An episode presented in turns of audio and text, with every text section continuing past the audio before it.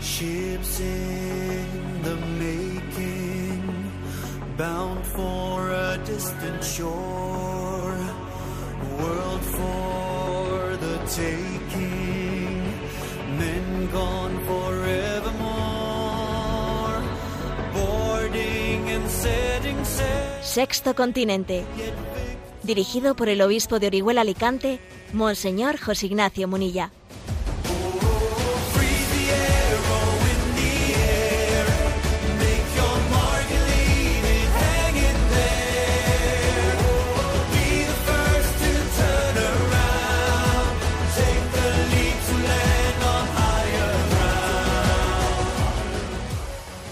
Cordial saludo a todos los oyentes de Radio María. Un día más, con la gracia del Señor, nos disponemos a realizar este programa radiofónico llamado Sexto Continente, programa que realizamos los lunes y viernes de 8 a 9 de la mañana, una hora menos en las Islas Canarias, aquí en Radio María España. Ayer eh, celebrábamos la Jornada Mundial de los Pobres. No era un día para hacer colecta de, dinero, para recaudar medios económicos para ayudarles, para eso hay otros momentos. Era un día de concienciación, Jornada Mundial de los Pobres, y a mí me vino a la mente una perla preciosa de San Juan Crisóstomo, ¿no? un padre de la Iglesia de los primeros siglos, en, el- en la que él subraya la profunda hermandad que existe entre todos nosotros, ¿no? los que hemos sido redimidos por, por Jesucristo. Y hay una cita, una cita suya cuando él habla del Padre Nuestro, que dice así, en la que él viene como a decir, bueno, es que diciendo esto, cuando Jesús dijo Padre Nuestro, Padre Nuestro, claro, al decir eso solamente con esas dos palabras, así de repente, como de golpe, ¿no? Pues estaba mm, refundando, ¿no? Refundando tantas cosas, repensándolas, revisándolas. ¿no? Solamente esa palabra, esas dos palabras, Padre nuestro, son para nosotros todo un reto para repensar la realidad de la vida, cómo, cómo la estamos viviendo y cómo la estamos ¿no? percibiendo. Esta es la cita de San Juan Crisóstomo. Jesús dijo, Padre nuestro. Y con este solo golpe mata el Señor el odio, reprime la soberbia, destierra la envidia, trae la caridad, madre de todos los bienes, y elimina la desigualdad de la humanidad. Nadie lleva ventaja en nada, ni el rico al pobre, ni el señor al esclavo, ni el que manda al que obedece, ni el emperador al soldado, ni el sabio al ignorante. Jesús dijo, Padre nuestro. La verdad es que es impresionante escuchar estas palabras de San Juan Crisóstomo, ¿no? Para que entendamos que tenemos unos, unos profundos vínculos de, de hermandad entre nosotros y que si partimos de eso, pues sin duda alguna, ¿no? Eh, tantos, eh, tantos sufrimientos, eh, tantos agravios comparativos, tantas injusticias quedarían plenamente subsanadas. Todo está en entender Padre nuestro, nuestro, de todos nosotros. Un ejemplo concreto. El programa anterior de Sexto Continente lo, lo abrí comentando el caso de, de un matrimonio norteamericano que cuya esposa pues tiene un cáncer avanzado y un inicio de Alzheimer y tiene pedida, tiene ya la- reservada la, la cita en, un, en, una, pues en una institución eutanasiadora de, de Suiza, ¿no? Para acabar con su vida, para hacer un suicidio asistido. Y comentaba en antena, pues que ese matrimonio estaba pasando 10 días de visita, de despedida en España, visitando distintos lugares de España, ¿no? Antes de ir rumbo a Suiza. Hice ese comentario, pedí oraciones, dije que, bueno, que no teníamos la posibilidad, ¿no? De, de poderlos, digamos, de, de- de poder tener un contacto con ellos. Sencillamente yo había recibido esa noticia, pero no tenía más, ma- más, detalle. Y bueno, lo comenté en antena. Y yo creo que precisamente porque, por esto que dice San Juan Crisóstomo, porque es Padre nuestro, me ha llamado la atención cómo se ha producido pues una reacción, una reacción en cadena en la que mm, pues, muchas personas se han puesto a orar, han llevado ese, pues, pues esa, esa intención ¿no? de estos diez días en los que ese matrimonio seguirá peregrinando por España, lo han llevado a su causa, lo han hecho cosa suya, eh, como si fuese parte de su familia, ¿no? Y se ha, producido un, pues una cadena de oración orando por ellos. Y es más, yo he recibido correos electrónicos que agradezco, ¿no? Pero que no puedo, que, que, que no puedo de alguna manera pues satisfacer, porque algunos dicen si mire, si usted pudiese conectar con ellos, si usted pudiese decirles, yo me ofrecería a cuidarles, yo me ofrecería, y te impresiona que de repente te contesten personas en las cuales incluso ofrecen, ofrecen su vida para, para poderle, para poderle cuidar a quien está enfermo y para poder también con su cuidado aliviar, ¿no? Aliviar ese momento, ¿eh? gratis et amore, queriendo sencillamente ser expresión de la caridad, de la caridad de Cristo. Bueno, ¿por qué? Pues porque hemos partido de ese Padre nuestro. Entonces, como partimos del Padre nuestro, pues no hay nada que ocurra a los demás que verdaderamente no nos afecte. ¿Quién llora sin que yo no llore con él? ¿Quién ríe sin que yo no ría con él? Se produce pues esa gran hermandad y solidaridad en el seno del cuerpo místico de Cristo y entonces pues uno entiende bendita bendita iglesia que nos, que nos hace entender lo que supone decir Padre nuestro. Sexto Continente es un programa que tiene interacción con los que sois usuarios de redes sociales a través de Instagram y de Twitter con la cuenta arroba obispo munilla y a través de Facebook con el muro que lleva mi nombre personal de José Ignacio Monilla. Los programas anteriores, porque hay muchos oyentes que los escuchan en, en diferido, los programas anteriores están a vuestra disposición tanto en el podcast de Radio María, también en Radio María está ahí, pues aparte del podcast, un servicio de Spotify. También están en el canal de iVox, que se llama Sexto Continente. Podéis acceder a ellos también desde la página web multimedia de un servidor que tiene la dirección de www.enticonfio.org. Bueno, vamos adelante en la andadura de este programa.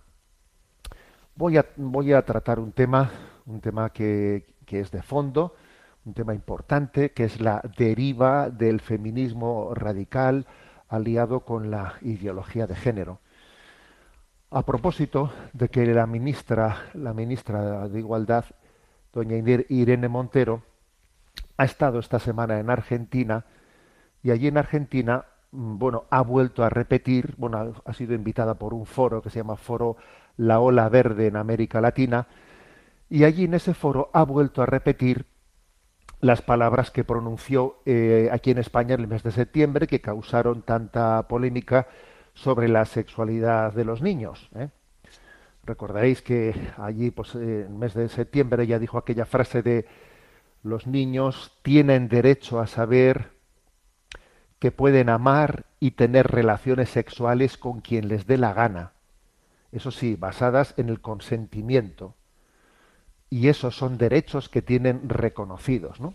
Bueno, entonces se organizó un revuelo importante con estas palabras y claro, pues como, como ella no, no lo explicitó, como ella eh, tampoco lo desmintió, pero vamos, tampoco lo reafirmó, Mm, y no bueno pues no quedaba claro si eh, si esas afirmaciones qué alcance podrían tener. Ahora el hecho de que vaya invitada a Argentina y allí en aquel foro eh, un foro mm, vuelva a repetir esa expresión ahora la vamos a escuchar obviamente pues claro entonces yo creo que eh, hay que hay que atender a esa afirmación hay que examinar en qué es qué hay detrás de ella, ¿eh? porque obviamente ya es impensable que alguien por dos, por dos veces consecutivas haya, haya repetido esto. Voy a poner el corte, el corte de la afirmación de la ministra Irene Montero de esta semana en, en Argentina. Lo escuchamos que es un minuto. De vuestra región y también lo estamos viendo en España que cuando hay un movimiento que pone encima de la mesa la garantía, la obligatoriedad de la educación sexual como un derecho además de los niños, de las niñas, de los niños, no solamente como, eh, una, como una cuestión de derechos humanos, ¿no? no como una opción ideológica, sino como una cuestión de derechos humanos y de los niños, porque independientemente de cuál sea su familia, los niños, las niñas, las niñas tienen derecho a saber que sus cuerpos son válidos, que tratar bien está bien y tratar mal está mal, que pueden amar a quien quieran y tener sexo con quien quieran, que tienen el derecho al aborto, es decir, es un derecho de ellos, de ellas, y sin embargo eh, han desplegado una campaña muy fuerte que tiene como eje eh, bueno, acusarnos de pederastas. Eso es lo que hicieron en España, pero eh, es también lo que se hizo con la ministra Camila Vallejo antes de ser ministra. También se le acusó de lo mismo y en la campaña brasileña ha ocurrido igual. Es decir, es un patrón que se repite por parte de los sectores reaccionarios. Bueno, estas son las, las afirmaciones que, como vemos, repite repite casi literalmente pues lo que en, sede del, Congreso de los Diputados pues mm, en el mes de septiembre afirmaba, ¿no? En una de las, bueno, no era exactamente en el pleno del Congreso, sino en una de las de las mesas del Congreso. Vuelve a repetir aquella afirmación de que los niños tienen derecho eh, a tener relaciones sexuales con quien les dé la gana, eh, eso sí, basadas en el consentimiento. Y además de eso, pues hace referencia a cómo, eh, según ella, pues se ha organizado una campaña, una campaña mm, diciendo que acusándoles de, de, favorecer la pederastia, ¿no? Diciendo que es una campaña una campaña obviamente que ella rechaza, pero claro, pero hay que hay que ser capaz aquí los datos tienen que conjugar, a ver y cómo, cómo interpretamos esto, ¿Eh? ¿Cómo lo interpretamos? Bueno, es muy interesante es muy interesante subrayar eh, subrayar que existe un, claro, lógicamente esa, esta reunión también que ha tenido lugar en pues en, en, Buenos Aires, la ola verde en América Latina, etcétera, pertenece ¿no? pues a un contexto del movimiento feminista radical que tiene unas bases ideológicas, ¿eh? tiene unas bases ideológicas. Entonces, en esas bases ideológicas existe una obra, una obra que fue, que fue clave, ¿no? La obra mm, de, de una feminista llamada Sulamit Firestone, que es, para entendernos, bueno, pues eh, una, pensadora de este movimiento feminista. ¿eh? Ella, eh, Sulamit Firestone, pues es una ya falleció en el año 2012. Ella era de Nueva York. Es una activista feminista canadiense-estadounidense, figura clave del movimiento del feminismo radical y de la segunda ola del, feminismo. Tiene una obra estrella que casi podríamos decir que es una de las obras inspiradoras del feminismo radical y de la ideología de género, una obra titulada La dialéctica del sexo, que está publicada en 1976. Bueno, yo voy a leer algunas afirmaciones de esa dialéctica del sexo y vamos a ver de esta, de esta digamos, podríamos decir, eh, pensadora, eh, pensadora del movimiento feminista en el que ahora obviamente nos están basando, se están inspirando y vais a ver cómo desde estas, desde estas afirmaciones de, de ese libro, que podríamos decir que casi es la, la, fuente de pensamiento del feminismo radical de nuestros días, pues claro, las cosas se entienden perfectamente. ¿eh? Esta obra, la dialéctica, la dialéctica del sexo, de Sulamit Firestone, eh, afirma ¿no? claramente que que ahora voy a leer literalmente, que el principio a combatir, ¿no? Dice literalmente, la sexualidad infantil debía ser reprimida, según la, la, mentalidad tradicional, por cuanto constituía una amenaza para el precario equilibrio interior de la familia. Eso es lo que había que combatir, ¿no? Esa represión de la sexualidad infantil en el seno de la familia.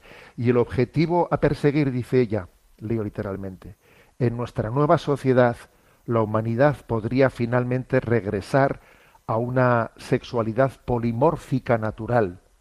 Todas las formas de sexualidad serían permitidas y consentidas. ¿no? Este es el, pues el paradigma ¿eh? al, al, que, al que va ¿no? pues esta, esta pensadora Sulamit Firestone.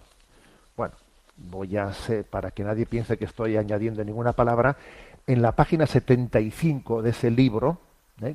dice, Así pues, para eliminar el tabú del incesto, deberíamos eliminar en primer lugar la familia y la sexualidad tal, tal como están estructuradas.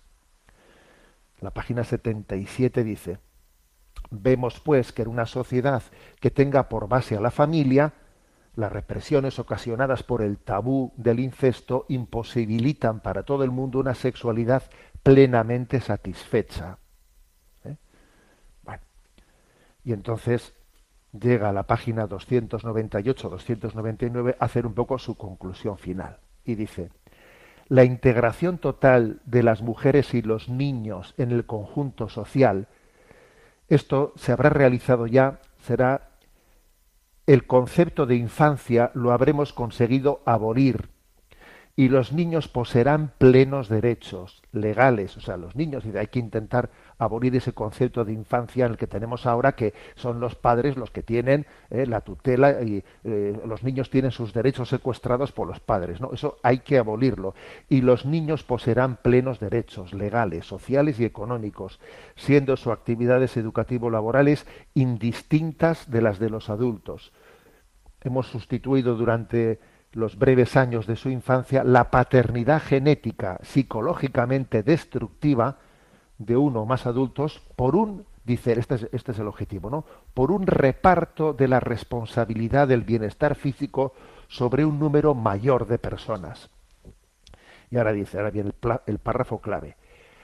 El niño seguirá constituyendo relaciones amorosas íntimas, pero en vez de hacerlo con una madre y un padre prefijados, podrá ahora formar estos vínculos con respecto a personas de su propia elección, de cualquier edad o sexo. Así pues, todas las relaciones entre adultos y niños se caracterizarán por una mutua libertad de establecimiento, relaciones igualitarias, íntimas, libres de dependencias materiales. Consecuentemente, aunque los niños serán más escasos en número, no se verán monopolizados, sino que se repartirán libremente por la sociedad en beneficio de todos, satisfaciendo así el legítimo deseo de frecuentar el trato de los niños, que suele llamarse instinto reproductivo. Bueno, pues esto, esto que os he leído está directamente ¿no? extraído de ese libro, que es uno de los libros inspiradores de, eh, del movimiento del movimiento del feminismo radical llamado La dialéctica del sexo, que tiene como autora a Sulamit Firestone poco inspiradora eh, del feminismo radical, que como vemos está haciendo, ¿no? Está haciendo las, afirmaciones categóricas de, de, que sencillamente mm, un niño, una niña no está, eh, tiene unos derechos que no tienen por qué, eh, o sea, no deben de estar anulados por una patria potestad de los padres que les estén impidiendo que el niño o la niña tenga relaciones sexuales con quien quiera incluyendo con adultos, incluyendo con adultos. Eso sí, la clave está en la palabra consentimiento. O sea, la clave está, si hay consentimiento del niño, entiendo también, si hay consentimiento del adulto, entonces estamos en una, en, eh, dentro de las posibilidades de una sexualidad polimórfica. Bueno, así es, eh, estamos en estas, ¿no?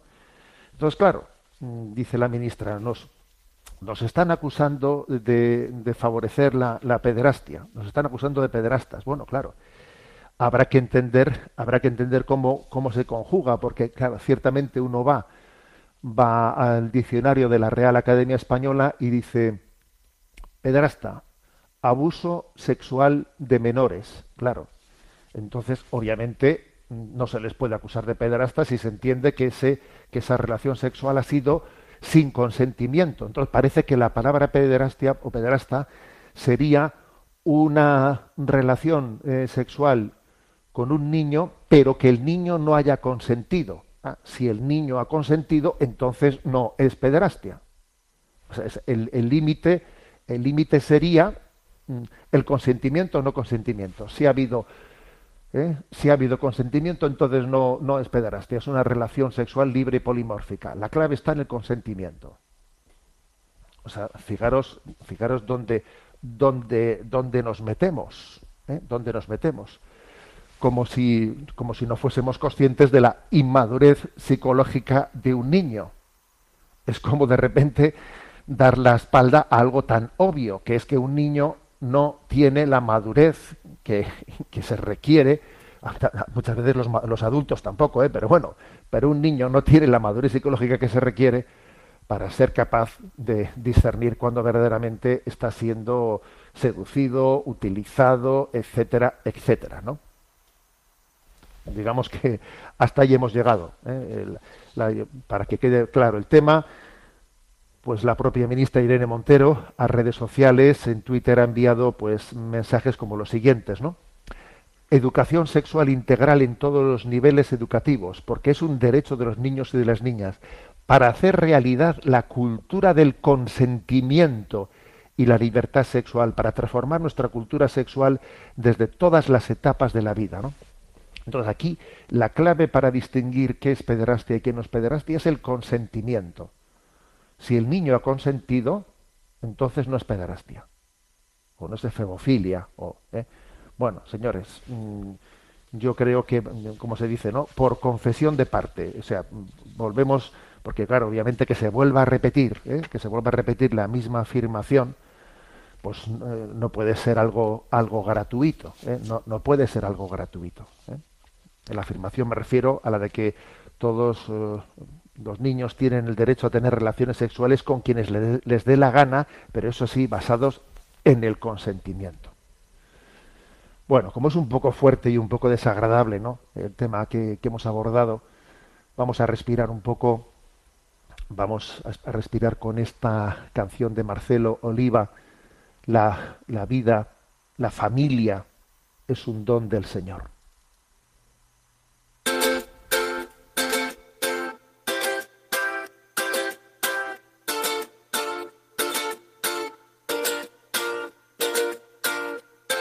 Dios creó al hombre a su imagen y semejanza.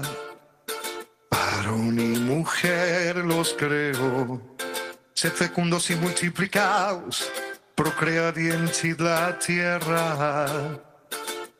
Co-creadores con él, servidores, cooperadores del plan de Dios. Defensores de la vida en el amor. La vida humana es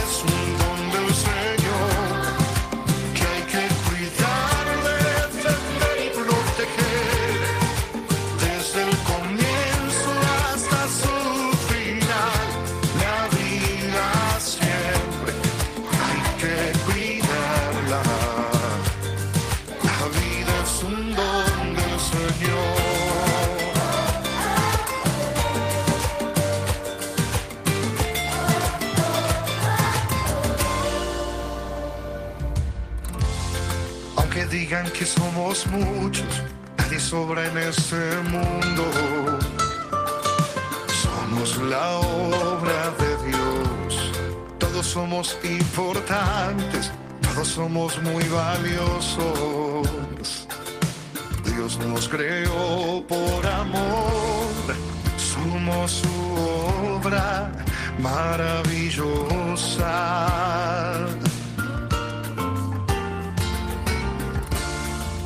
Y todos juntos defendamos la vida, la vida,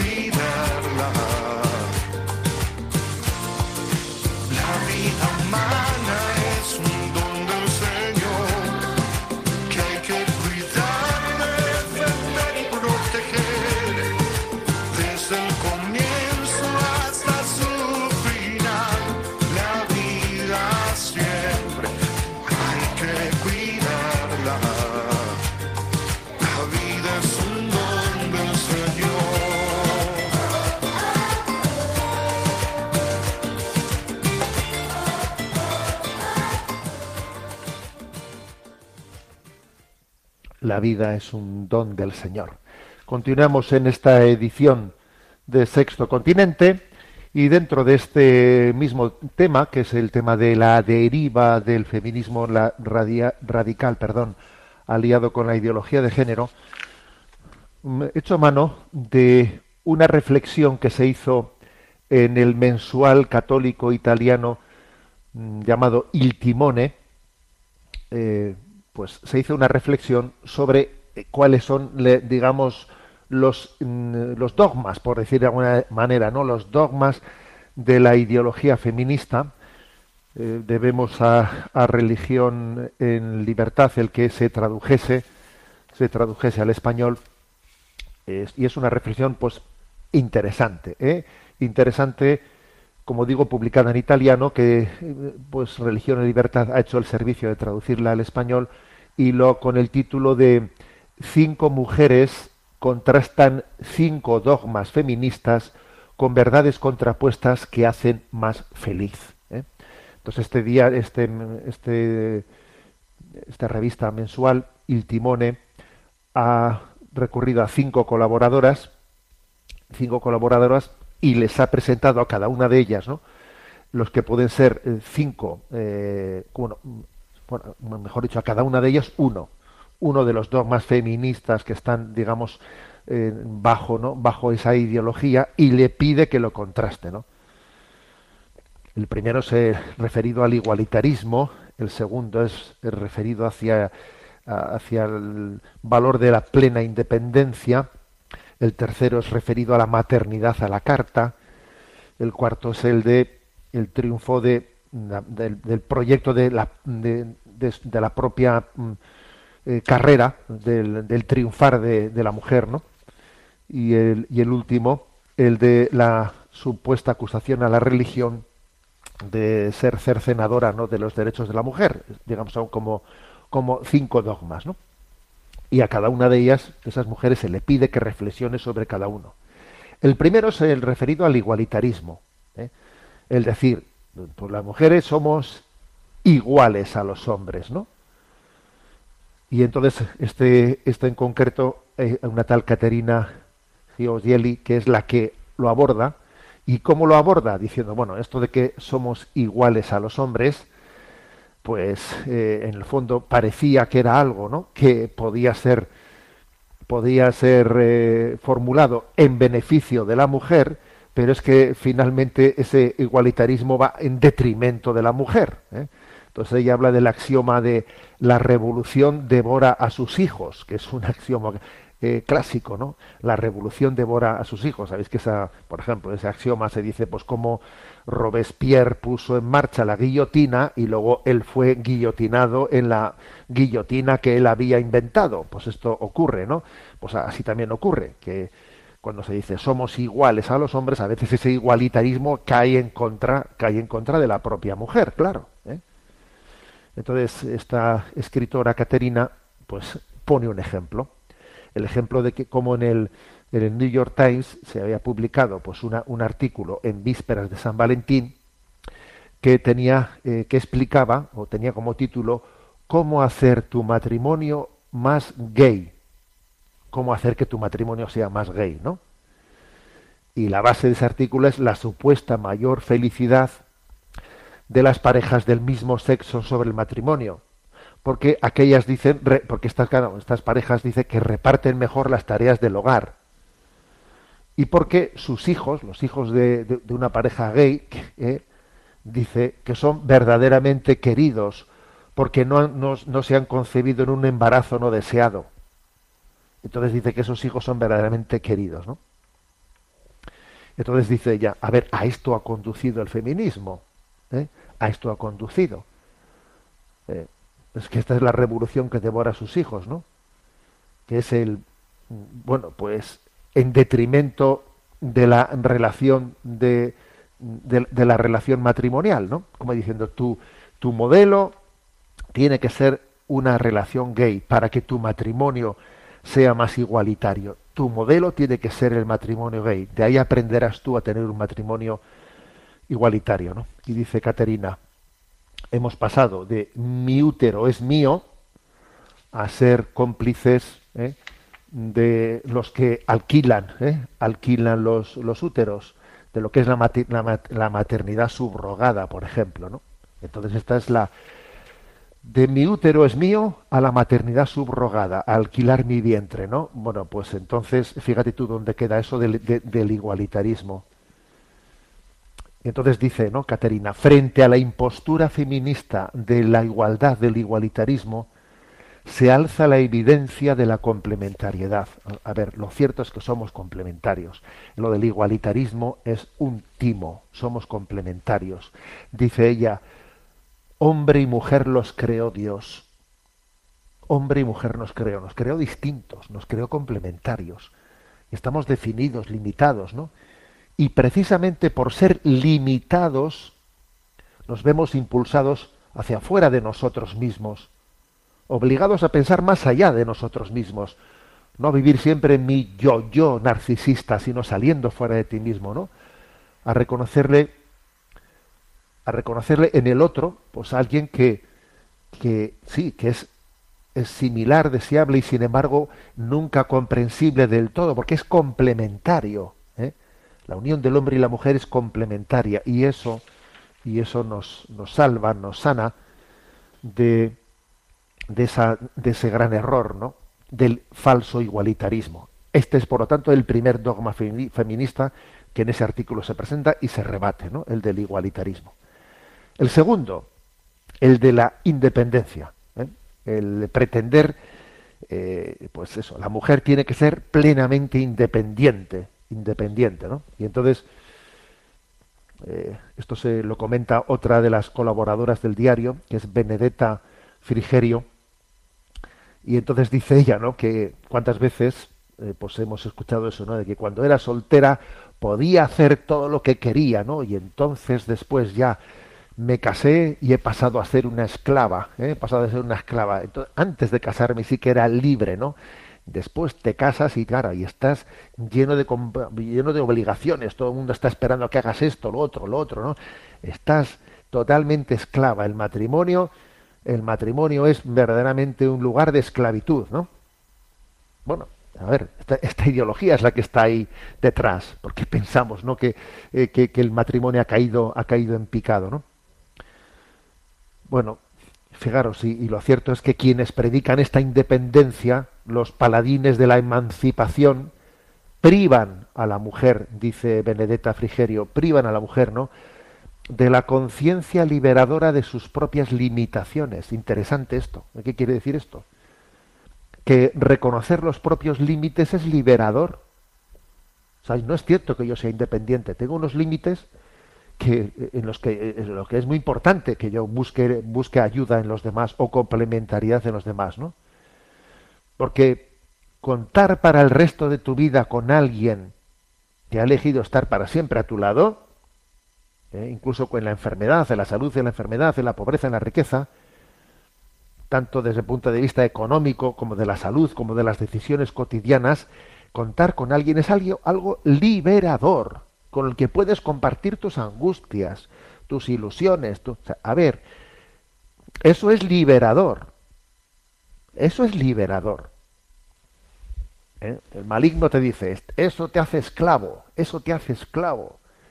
Eso te está liberando, porque no es cierto que seamos independientes. Tenemos unos límites y Dios nos ha hecho, y Dios ha puesto en el camino de nuestra vida quien, quien me, me permita, ¿no? Me permita, pues, pues, compensar mis límites con sus dones y con los talentos que Dios le ha dado al otro. Y aquí los talentos se comparten, se comparten. Hay cosas que yo no puedo hacer, pero que mi esposo o mi esposa sí realiza, y me quedo impresionado de cómo eh, siendo cada uno únicos y repetibles, pues Dios no- no- nos compensa, nos compensa, ¿no? Nos contrapesa. Bueno, entonces no. Por lo tanto, ¿no? Esto también hay que decir que nuestros propios límites, yo también mm, nos, nos- nos llevan a, a descubrir nuestra necesidad de Dios para entrar en, en la, la relación entre nuestra finitud y lo infinito de Dios, ¿no? O sea que el segundo falso dogma es ese de quiero ser independiente.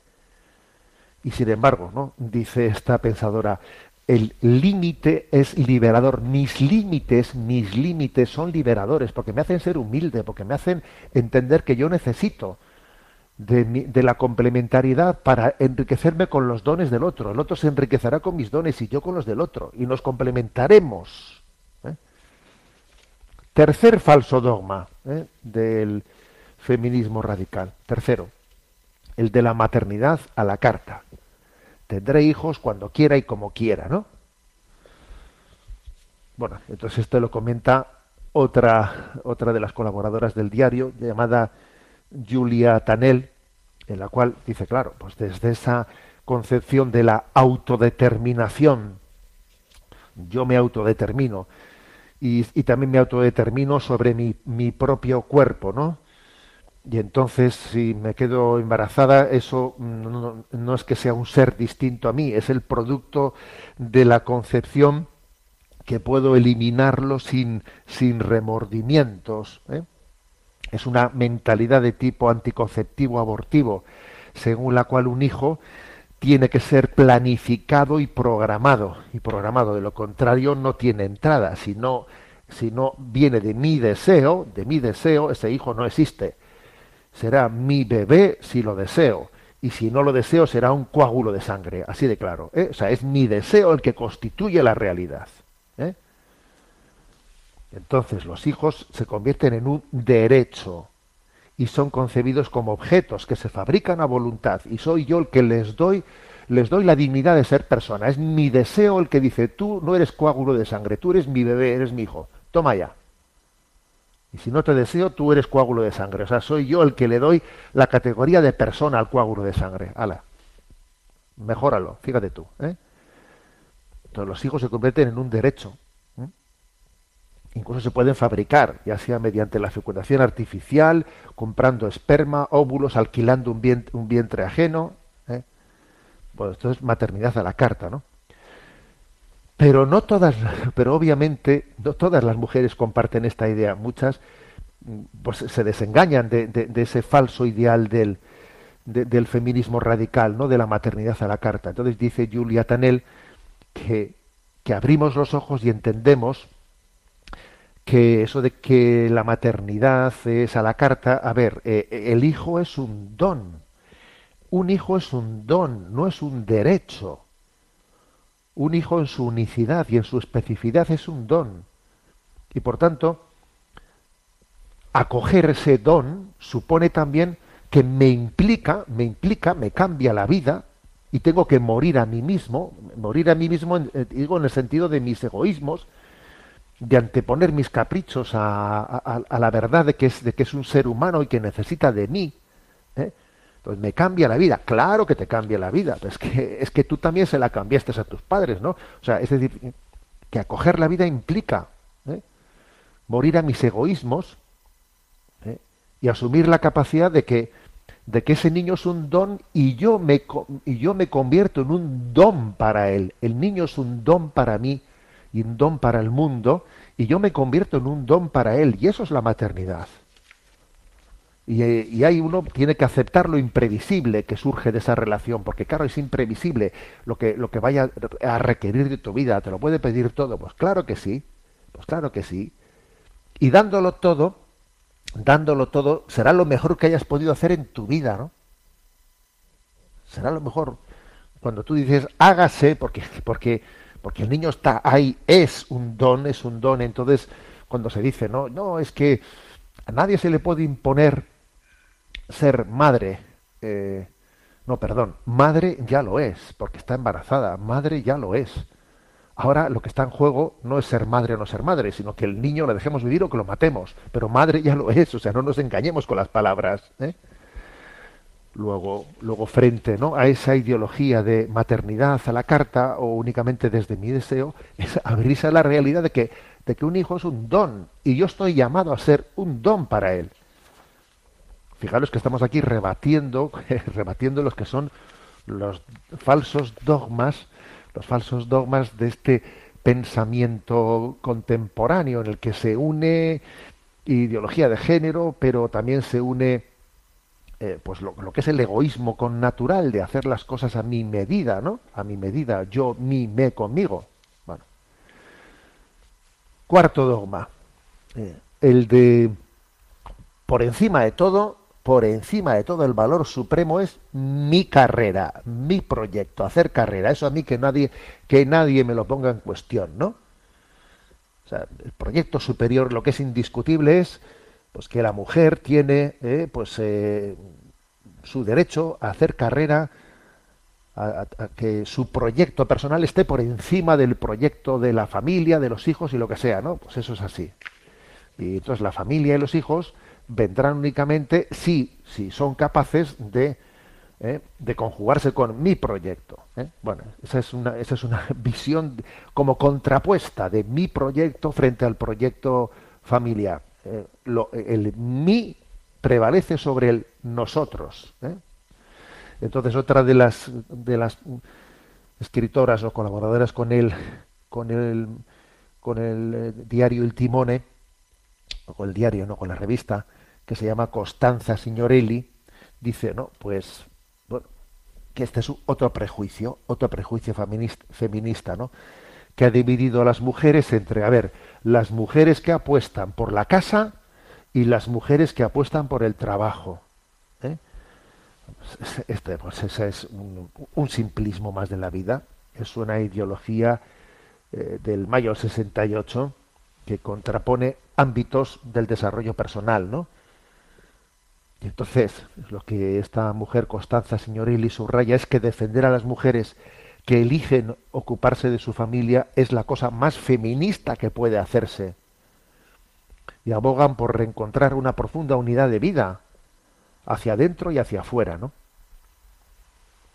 Y ahora esta mujer dice algo que yo cuando lo he leído me ha parecido revolucionario, ¿eh?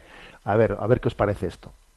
Dice, para ello propone esta mujer una maestra, un modelo, que consiguió ser madre siendo monja, consiguió ser misionera viviendo en clausura y consiguió ser maestra de la modernidad profundizando la tradición. ¿Quién es? Santa Teresita del Niño Jesús. Fíjate, esta mujer la propone como modelo. Repito, ¿eh? dice que fue, consiguió ser madre siendo monja, porque tuvo una maternidad espiritual impresionante, ¿no? Consiguió ser misionera viviendo en clausura, consiguió ser maestra de modernidad profundizando la tradición.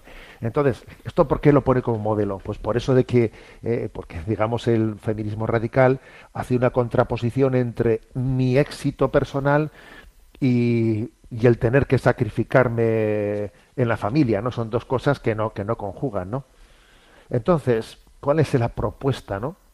Frente a ese eh, a ese ideal último de triunfar, que mi proyecto personal triunfe. Y luego ya veremos a ver si hay tiempo o me encaja o no me encaja para hacer para formar una familia lo que sea o, para que te- tener un hijo o no tenerlo. Pero mi proyecto por encima de todo no dice dice ella cuánto bien haría hoy a todas las mujeres descubrir que la principal y auténtica maternidad es la espiritual la espiritual de ahí que concluye que la cuestión no es, fijaros, no es estar en la cima, no es estar en la cima o estar en la plancha, trabajar o quedarse en casa, ni siquiera dice ya tener más o menos hijos, ¿no? La cuestión es que dentro de cada circunstancia particular que nos haya tocado vivir, la mujer diga sí al amor que le reclama, que tenga una maternidad espiritual una maternidad espiritual, sí al amor que le reclama. Entonces eso, de alguna manera, destruye completamente esa dialéctica, ¿no? Entre mi, mi carrera o el proyecto de la familia, mi carrera, ¿no? O sea, a ver, dice, pero si es que eso es una dialéctica totalmente falsa, falsa, ¿no? Eh, la, la- la clave está en que la maternidad espiritual sea la que, la, la que conduzca mi vida. Y por último, el quinto dogma, ¿no? El quinto dogma es el de la iglesia machista o la religión, eh, pues las religiones como enemigas de la dignidad de la mujer, ¿no? Aquí en concreto este tema lo, comenta otra de las colaboradoras del Timone, Luisela Scorsati. Y bueno, pues lamenta esta mujer que la propaganda feminista haya conseguido convencer a sus seguidoras de que la Iglesia impide a las mujeres realizarse y las considera como una máquina productora de hijos eh, sustancialmente inferior al varón. A ver, este es, pues este es otro de los estereotipos que se difunde así, ¿no? Pero esta mujer, que es una doctora, la doctora Scrosati, que es profesora de propedéutica, historia de la filosofía, recuerda cuál era la situación de la mujer en el mundo romano o helénico en el momento en que nació Jesucristo. Recuerda que en aquel tiempo no se pedía el consentimiento de una joven antes de darla en matrimonio. ¿eh? En aquella Roma, Roma pagana, ¿eh? o en aquella Grecia, ¿eh? Grecia pagana. En ocasiones el matrimonio se consumaba en una edad preadolescente. El repudio solo podía hacerlo el marido, mientras que para que lo hiciese la esposa tenía que intervenir su padre o un pariente varón, que también podían imponérselo a ella sin su consentimiento. El marido tenía derecho a obligar a la mujer a abortar, ¿eh? como también hoy ocurre, ¿eh? que detrás de muchísimos abortos está la presión machista. ¿eh? El marido tenía derecho a obligar a, la mujer a abortar. Incluso tenía derecho a matar a un recién nacido no deseado, con frecuencia si era niña especialmente. Ese derecho existía en aquella Roma el adulterio femenino estaba castigado seriamente. El masculino era lo normal. El marido podía mantener relaciones sexuales con las esclavas o esclavos de su casa, porque la, es- la esposa era para garantizar la descendencia y los demás para el placer. No entraba en el horizonte de una mujer la decisión de permanecer virgen, no entraba. A ver, esta era, este era, eh, este era el panorama del tiempo en que Jesucristo vino al mundo. Y Él lo transformó completamente.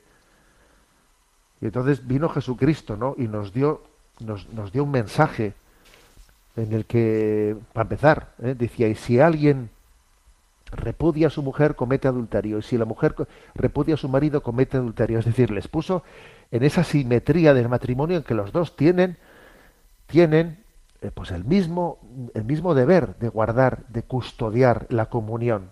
¿eh? En el mismo nivel. ¿eh? Y el problema hoy lamenta es que el adulterio, el divorcio, el aborto se entienden como derechos, se, practica el infanticidio con niños que no se consideran normales. ¿eh? Dice también ella, avanza la pedofilia y la febo- efebofilia mediante la sexualización precoz de los niños. Y entonces termina esta mujer, Luisela Scorsati, diciendo, feministas, ¿dónde estáis? ¿Dónde están? ¿No ven, no- no ven cómo eh, han repetido, ¿no? Han repetido ese parámetro de que la Iglesia está en contra de la dignidad de la mujer y dice, a ver, pero ¿te das cuenta por dónde van las cosas? ¿Te das cuenta de que en el fondo fue, Jesucristo el que redimió a la mujer de su situación, en la situación de veja- vejatoria en la que estaba? Y ahora, ¿eh? y ahora de nuevo vo- volvemos, ¿eh? volvemos de nuevo a, a ir creando, a ir creando un espacio cultural en el que bajo pretensión de liberalización lo que se hace es esclavizar. ¿No te das cuenta? Bueno, entonces, pues me ha parecido muy interesante este artículo, claro, me ha parecido muy interesante. Repito, el título es Cinco mujeres contrastan cinco dogmas feministas con verdaderas contrapropuestas que te hacen más feliz. ¿eh? Y repito que los cinco dogmas son el igualitarismo, somos iguales a los hombres versus somos complementarios. Segundo dogma, el quiero ser independiente versus el límite, mi límite es liberador. Y me, y me lleva a ser complementario, ¿no? Tercer dogma, el de la maternidad a la carta. Puedo tener un hijo cuando y como quiera versus los hijos son un don de Dios. Cuarto, el dogma es el de mi carrera y mi proyecto como ¿eh? el valor supremo. Queremos hacer carrera versus queremos tiempo para la familia, ¿no? Y el último, el último dogma, ¿no? La Iglesia, la religión oprime, el judaísmo, el cristianismo oprime a la mujer. La Iglesia es ma- machista versus el cristianismo valoró de verdad a la mujer. Bueno, pues ahí dejo esa reflexión que yo creo que nos puede también, ¿no? Pues ayudar, ayudar en nuestro, eh, a tener capacidad crítica, crítica de, pensamiento en este, en este momento tan, tan difícil que- que vivimos. Bueno, aunque sea de una manera breve, vamos a atender a las llamadas, a las llamadas a los, a las preguntas de los oyentes. Sabéis que hay un correo electrónico habilitado que es sextocontinente arroba radiomaria.es, sextocontinente arroba radiomaria.es y a Yolanda que está en la emisora le vamos a pedir que comente las preguntas seleccionadas. Adelante, Yolanda. Muy buenos días. Isabel Lledo de Valencia nos comenta, buenos días, monseñor. Ante todo, felicitarle por su programa Sexto Continente, al cual sigo. Hoy, viernes 11 de noviembre, al final del programa, he hecho un comentario sobre los animales en el contexto de la explicación entre procrear y reproducir. La frase es la siguiente, los animales no tienen la misma dignidad humana. Pues bien, corríjame si me equivoco, pero San Juan Pablo II dijo que los animales también tienen alma. ¿A qué tipo de alma se refería? Aunque no sea como la nuestra, algo de dignidad tienen, y con la reproducción que se sigue en las ganaderías se les quita. Un saludo y que Dios y la Santísima Virgen le proteja. Bueno, vamos a ver. eh, San Juan Pablo II, cuando, y cuando hacía ese comentario, estaba siguiendo la doctrina de Santo Tomás de Aquino, el cual habla de que los animales, los animales tienen un alma irracional, no un alma racional, sino un alma irracional. Eh, un alma irracional, el alma racional es la que tiene entendimiento y voluntad. Y el alma humana, el alma humana que tiene entendimiento, que tiene voluntad, es inmortal. Es inmortal. Cuando un ser humano muere, el alma se separa del cuerpo y hasta la resurrección final, eh, pues esa alma vive, eh, vive y, y el ser personal eh, de esa, de esa anida en el alma, claro. La persona no está en el cuerpo que se descompone, sino la persona está en el alma.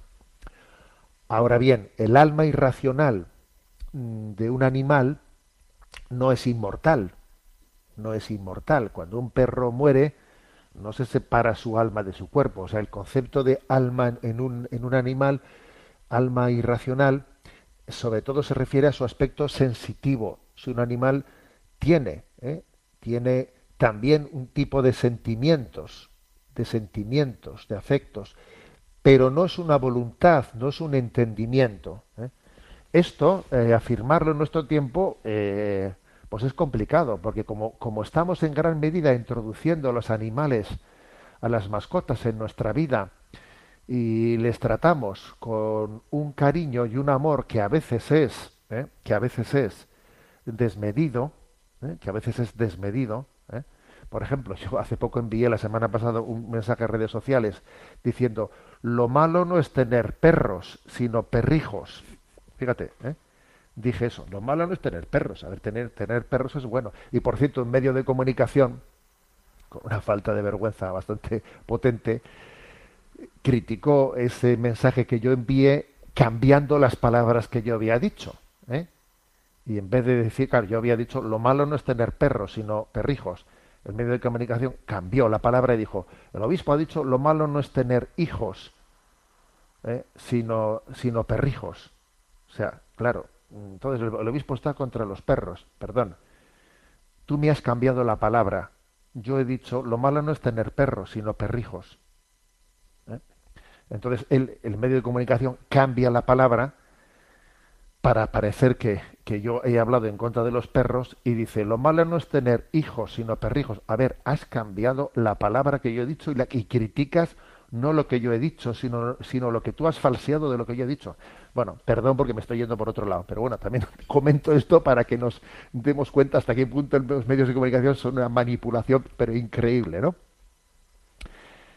Pero vamos, la, la clave está en que, claro, pues como los, las mascotas están entrando en nuestra vida de, de esta manera, se están difundiendo vídeos, por ejemplo, en los cuales pues, se, se, se muestra la, pues, escenas en las que los, las mascotas tienen pues una una, una reacción afectiva pues ante un niño que nace de ternura de protección etcétera. Claro todo eso claro todo eso es verdad porque los perros tienen un alma irracional y esa alma irracional les da la capacidad de tener eh, de, tener esas reacciones de afecto o de sentimientos o de sentimientos ¿eh?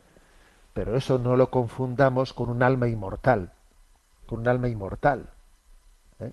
No lo confundamos, ¿no? O sea, hay una, una diferencia esencial, una esencial. Cuando un perro se muere, se muere, se muere plenamente. O sea, el alma del perro no, no, no se separa de su cuerpo, no, no tiene, no, no es inmortal. Un perro no es inmortal. Una persona humana sí. Bueno, eh, lo digo un poco pues para, pero también entendamos pues que que tenemos ¿no? un deber de, de no, o sea, de tratar con, con, el debido respeto a los animales porque tienen una dignidad, sí, pero no una dignidad semejante a la dignidad humana. Entonces sí que, por ejemplo, pues en la producción de, de animales, etcétera, podrá haber, ¿no? Y deberá de haber unos criterios, pues, de tener cuidado de, pues, tipo de trato un tipo de trato que en el fondo nos pueda hasta animalizar a nosotros mismos, ¿no? Pero, pero no en el sentido de que con ello estemos confundiendo que esos animales tengan una, una dignidad equiparable ¿eh? a, la de, a la del ser humano. Por tanto, hay que decir no al, al maltrato animal, pues porque en el fondo a, nosotros, mismos nos despersonaliza. Nos, sea, maltratar a un animal a ti te despersonaliza pero no es que el maltrato animal, eh, o sea, la, la, condena que hagamos al maltrato animal sea porque ese animal tiene una dignidad, eh, una dignidad equiparable al del ser humano. Pues no, no, no. Eh, no, no o sea, no es esa la razón. Eh, para condenar el maltrato animal no hay que estar afirmando que el animal tiene una dignidad equiparable al del ser humano. Bueno, tenemos el tiempo cumplido. Me despido con la bendición de Dios Todopoderoso, Padre, Hijo y Espíritu Santo. Alabado sea Jesucristo.